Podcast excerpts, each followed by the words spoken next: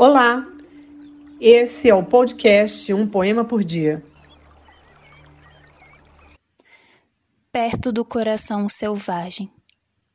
Será preciso coragem para fazer o que vou fazer, dizer, e me arriscará a enorme surpresa que sentirei com a pobreza da coisa dita. Mal a direi e terei que acrescentar: não é isso, não é isso, mas é preciso também não ter medo do ridículo eu sempre preferi o menos ao mais, por medo também do ridículo. É que há também o dilaceramento do pudor. Adia a hora de me falar, por medo? E porque não tenho uma palavra a dizer, não tenho uma palavra a dizer. Por que não me calo então? Clarice Lispector. Se você curtiu, divulgue a nossa playlist.